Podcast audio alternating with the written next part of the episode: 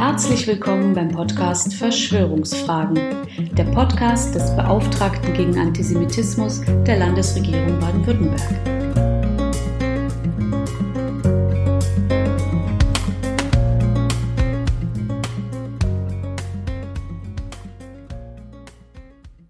Lassen Sie mich trotz des schweren Themas diese Folge positiv beginnen. Als ich letztes Jahr mein Facebook-Account schloss, sorgte dies noch für Aufsehen und ging hinauf bis in die nationalen Nachrichten. Viele Menschen hatten noch nie davon gehört, wie der Internetkonzern unseren lokalen Medien Aufmerksamkeit und Werbeeinnahmen auch dadurch entzog, dass er Radikalisierung und Hass duldete. Für mich persönlich war die Grenze erreicht, als Facebook die rechtsextreme Seite Breitbart News nicht nur hofierte, sondern wie seriöse Medien auch an Werbeeinnahmen beteiligte. Noch im Juni 2020 teilte US-Präsident Donald Trump per Twitter einen antisemitischen Breitbart-Verschwörungsvorwurf gegen den jüdischen Milliardär und Holocaust-Überlebenden George Soros. Gleichzeitig bewirkt das Schwinden lokaler Medien, dass sich sehr viele ehrenamtlich Aktive in Städten und Gemeinden, in Vereinen, Religionsgemeinschaften und kleinen Unternehmen medial gar nicht mehr wiederfinden. Die demokratische Grunderfahrung der Selbstwirksamkeit geht der Kommunalpolitik verloren. Der Ort vor Ort, an dem das reale Leben stattfindet und sich Politik nicht als Ideologie, sondern in der täglichen Praxis bewährt, fällt aus der Wahrnehmung. Aus US-Regionen ohne lokale Medien wissen wir, dass die Beteiligungen an Wahlen und Kandidaturen sinken und die politischen Lager extremer werden. Im Landtagsbericht gegen Antisemitismus habe ich bereits laut darauf hingewiesen. Wenn die lokalen Medien sterben, nimmt die kommunale Demokratie mit ihnen Schaden und Verschwörungsglauben gegen die da oben greift um sich. Den Wert seriöser lokaler Medien begreifen viele leider erst dann, wenn es sie nicht mehr gibt. Doch wachsende Teile der Zivilgesellschaft und auch Kundschaft sind aufgewacht. So erhielt der Borat-Komiker Sacha Baron Cohen für eine massiv kritische Rede bei der Anti-Defamation League gegenüber Facebook und Mark Zuckerberg breite Zustimmung. Inzwischen wenden sich auch Mitarbeiter und immer mehr Werbekunden gegen den pseudoliberalen Ansatz des Konzerns, der an der Verbreitung von Hass weltweit verdient und die demokratische Zivilgesellschaft dann auch noch zynisch zu Counterspeech aufruft. Für den Schaden, den es anrichtet, muss sich Facebook mehr und mehr verantworten. Und Twitter hat zum Beispiel zu Recht begonnen, auch Falschnachrichten prominenter Politiker zu markieren und die Accounts von Antisemiten wie des österreichischen Identitären Martin Sellner stillzulegen. Watson.de berichtet von einem ganzen nationalextremistischen Netzwerk, das von Twitter stillgelegt worden sei. Entsprechend gibt es Ausweichbewegungen zu anderen Netzanbietern wie Mastodon, Telegram und BitChute. Zivilgesellschaften, Rechtsstaaten und Unternehmen sind eben nicht machtlos gegen den Hass. Doch stellen Sie sich bitte einen Moment vor, in Ihrer örtlichen Buchhandlung gäbe es eine Ecke für Antisemitismus und Rechtsextremismus. Dort würde die widerlichste Literatur, etwa der Holocaust Umdeutung und Leugnung, nicht nur aktiv angeboten, sondern auch beworben.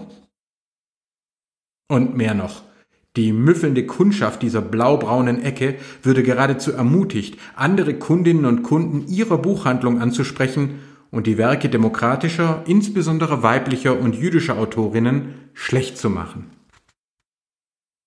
In den meisten Städten und Gemeinden unseres Landes mit einer lebendigen demokratischen Zivilgesellschaft würde eine solchermaßen rechtsextrem agierende Buchhandlung Proteste auslösen und zu Recht den großen Teil ihrer vernünftigen Kundschaft verlieren. Doch der Internet-Milliardenkonzern Amazon plättet nicht mehr nur immer mehr lokale Buchhandlungen, sondern bietet auch genau solche Ecken des Antisemitismus an. Schon in Folge 9 dieses Podcasts konnten Sie das Rothschild-Verschwörungswerk des gebürtigen Württembergers und libertären Antisemiten Tillmann Knechtel kennenlernen. Darin behauptet er, dass die jüdische Bankiersfamilie Rothschild selbst die beiden Weltkriege und auch den Holocaust herbeigeführt habe, um die Gründung des Staates Israel zu erzwingen.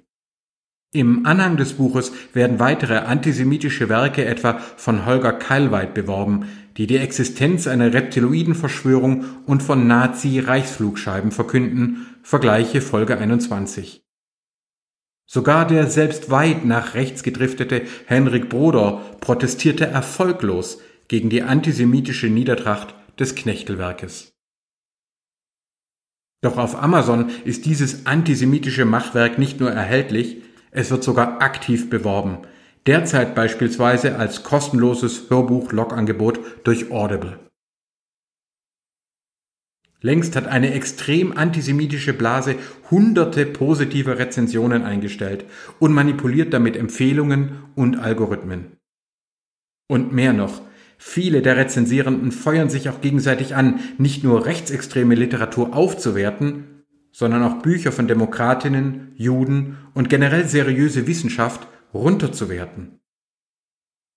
Auch unter meinen Büchern können Sie sich einige solcher Fake-Rezensionen anschauen. Hier geht es also gar nicht mehr nur um eine inhaltliche Radikalisierung. Extremistische und konkret antisemitische Umtriebe werden aktiv verbreitet und finanziert. Gleichzeitig wird die Bedrohung und auch Schädigung demokratischer Akteurinnen zynisch hingenommen. Dass Amazon gleichzeitig den lokalen Buch- und Einzelhandel bedrängt, Steuern international minimiert, Mitarbeitende ausbeutet und Zwischenhändler übervorteilt, passt zur Ideologie eines zynischen Sozialdarwinismus. Durch die Übernahme liberaler Medien wie der Washington Post kaufte sich Jeff Bezos zudem bei möglichen Kritikern strategisch ein. Laut der aktuellen Ausgabe des Spiegel wächst nun aber auch im Konzern das Unbehagen an der brutalen Expansion, gibt es erste Aussagen und auch Kündigungen. Teile des US-Kongresses und der Europäischen Kommission versuchen die Geschäftspraktiken des Konzerns, der in Zeiten der Covid-19-Pandemie weiter gewachsen ist, kritischer aufzuarbeiten. In meiner Perspektive verbindet sich die Krise des Buchmarktes und der Antisemitismus auf Amazon mit dem Namen des Holocaust-Überlebenden Elie Wiesel. Dieser große Zeuge des 20. Jahrhunderts wurde mit seiner Familie aus Rumänien in deutsche Konzentrationslager deportiert, verlor nächste Angehörige und überlebte knapp. Als französischer Journalist folgte er der Empfehlung des Literaten François Mauriac und wagte sich an die zunächst jiddische Verschriftlichung seiner Erinnerungen. Er ging als Hochschullehrer in die USA, wo er auch deutsche Studierende unter seine Fittiche nahm. Zu ihnen gehörte zum Beispiel der katholische Religionspädagoge Reinhold Boschki, der sich um Wiesels Werk verdient machte. Er gehört heute auch zu meinem Expertenrat gegen Antisemitismus bei der Landesregierung Baden-Württemberg. 1986 erhielt Wiesel für sein Lebenswerk den Friedensnobelpreis. Zur Jahrtausendwende sprach er im Deutschen Bundestag und 2009 in der KZ-Gedenkstätte Buchenwald anlässlich des gemeinsamen Besuches des US-amerikanischen Präsidenten Barack Obama und der bundesdeutschen Kanzlerin Angela Merkel.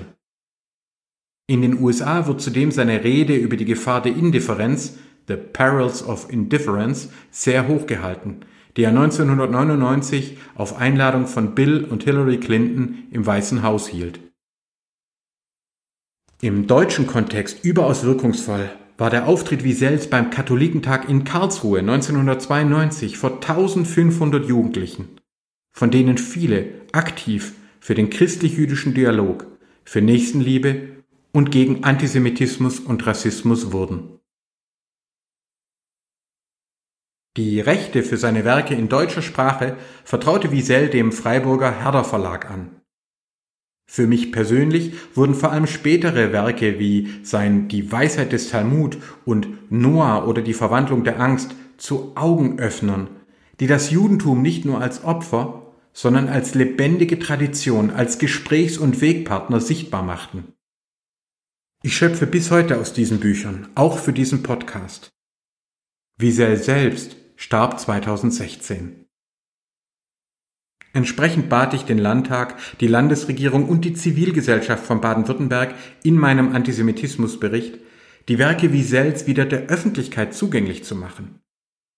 Es wäre aus meiner Sicht peinlich und unglaubwürdig, wenn wir 2021 mit dem Bundespräsidenten in Köln 1700 Jahre jüdisches Leben in Deutschland, die Woche der christlich-jüdischen Brüderlichkeit in Stuttgart sowie einen Kirchentag wieder in Karlsruhe feiern würden, während gleichzeitig die Werke dieses Zeugen ausgerechnet in deutscher Sprache nicht mehr verfügbar wären. Entsprechend traf mich nun eine neue Buchwerbung von Amazon wie ein Schlag in die Magengrube. Der Internetkonzern vertreibt inzwischen gleich mehrere Bücher des Antisemiten Germar Rudolph, der bereits 1995 vom Landgericht Stuttgart wegen Volksverhetzung in Tateinheit mit Verunglimpfung und des Andenkens Verstorbener, Beleidigung und Aufstachelung zum Rassenhass zu einer Haftstrafe verurteilt worden war. 2007 erfolgte eine zweite Verurteilung in Mannheim wegen der Leugnung historischer Tatsachen mit Bezug auf die Shoah und der Verunglimpfung des Andenkens Verstorbener. Nach der Verbüßung seiner Haftstrafe auch in Heidelberg, Ulm und Rottenburg setzte sich Rudolf zu seiner zweiten Frau in die USA ab, von wo aus er über den vor ihm gegründeten Castle Hill Verlag unter mehreren Pseudonymen weiter Holocaust-Relativierung betreibt und Antisemitismus verbreitet.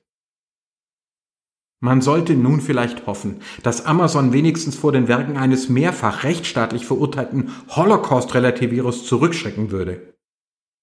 Doch stattdessen ist nun auch auf Deutsch das niederträchtige Elie Wiesel, Heiliger des Holocaust, erhältlich, in dem der Friedensnobelpreisträger aufs übelste verunglimpft wird. Gemeinsam mit dem katholischen Literaten François Mauriac habe Wiesel einen weltweiten Plan zur jüdischen Manipulation der Geschichte und Unterwanderung der katholischen Kirche durch eine Holocaust-Religion durchgeführt, in der Wiesel als Lügner und, Zitat, Hohepriester fungiere. Auf dem Cover wird er entsprechend als Mittelpunkt und Kontrolleur mehrerer US-amerikanischer Präsidenten wie Barack Obama dargestellt. Da Amazon, Audible und YouTube bisher auch alle Proteste gegen die antisemitischen Machwerke von Tilman Knechtel und Oliver Janich ignoriert haben, kann ich alle verstehen, die auch im Hinblick auf Germa Rudolph resignieren wollen. Zudem ist mir bewusst, wie mächtig Amazon inzwischen geworden ist und wie viele Autorinnen oder Autoren sich also gar nicht mehr trauen, dagegen die Stimme zu erheben. Und doch bin ich nicht bereit, in ein Jahr 2021 zu gehen, in dem die Werke von Elie Wiesel vergriffen bleiben, seine antisemitische Verhöhnung aber vermarktet werden soll. Nicht nur Amazon und Audible, nicht nur Facebook, Twitter, YouTube, Discord und Telegram haben eine Verantwortung, sondern auch wir alle als Bürgerinnen und Bürger, als Kundinnen und Kunden sowie als öffentliche Stimmen. Ich bitte Sie daher, mit mir gemeinsam laut zu werden um den Vormarsch von menschenverachtendem Sozialdarwinismus und libertärem Antisemitismus gerade auch im Buchhandel zu stoppen. Wo die bedeutenden Bücher großer Zeugen wie Eliezer Wiesel verschwinden, zugleich aber Antisemiten das wichtigste Medium unserer Zivilisation an sich zu reißen versuchen, da besteht sie, die Gefahr der Indifferenz. Vielen Dank für Ihre Aufmerksamkeit. Bitte bleiben Sie gesund.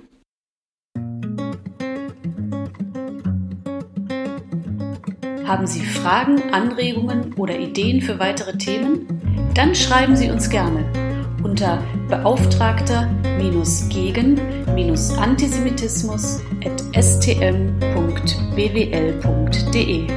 Bis zum nächsten Mal.